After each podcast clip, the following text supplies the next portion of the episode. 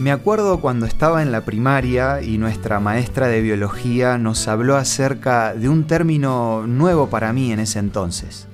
Hoy en día la psicología utiliza este concepto porque tiene una semejanza muy estrecha a nuestras relaciones. Esto es Una luz en el camino. Cinco minutos de paz espiritual. Con el licenciado Santiago Paván. Del término al que me refiero es la simbiosis.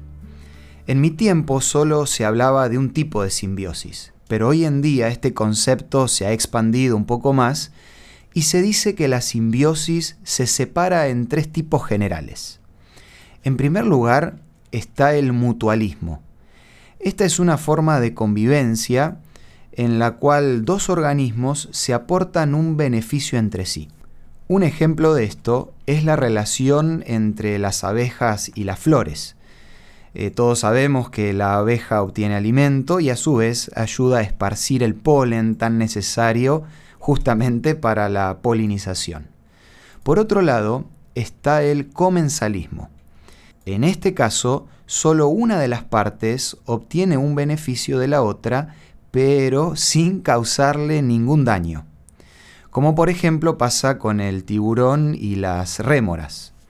Por último está el parasitismo, donde uno de los organismos se beneficia mientras que el otro sale perjudicado. Me imagino que al ir escuchando los diferentes tipos de simbiosis, habrás hecho un repaso de cómo son tus relaciones. Si tus relaciones son como en mutualismo, seguí por ese camino. No hay nada más lindo que ver una relación en la que juntos se ayudan a crecer y se sostienen en los momentos difíciles. De paso, este tipo de relación es la que Dios quiere tener con nosotros. El apóstol Pablo dice, y sabemos que los que aman a Dios, todas las cosas les ayudan para bien. Pero ahora vamos al peor panorama. Si estás teniendo alguna relación parásito, puede ser que estés viviendo un verdadero infierno y lo único que vas a obtener son heridas que te pueden llevar a aislarte. Si este es tu caso, es hora de que evalúes si esa relación puede cambiar. Si está basada en acusaciones, culpas, críticas y reclamos, es necesario que hablen y que con mucho respeto puedan plantearse esa preocupación. Si hay algo que te impide hacer esto o sentís miedo en la reacción de la otra parte, tal vez sea el momento de dar un paso al costado. Más allá de estos consejos, no te olvides que lo más importante es que Dios está presente. Y una manera de conocer su propósito para tus relaciones es que puedas leer la revista Entre Familia, que te ofrecemos de regalo y podés solicitarla de la siguiente manera.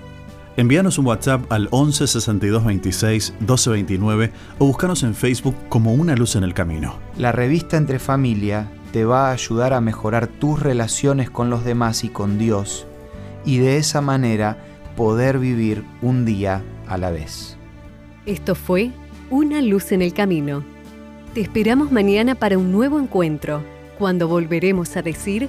Permitamos que a lo largo de las horas de cada día Dios sea una luz en nuestro camino.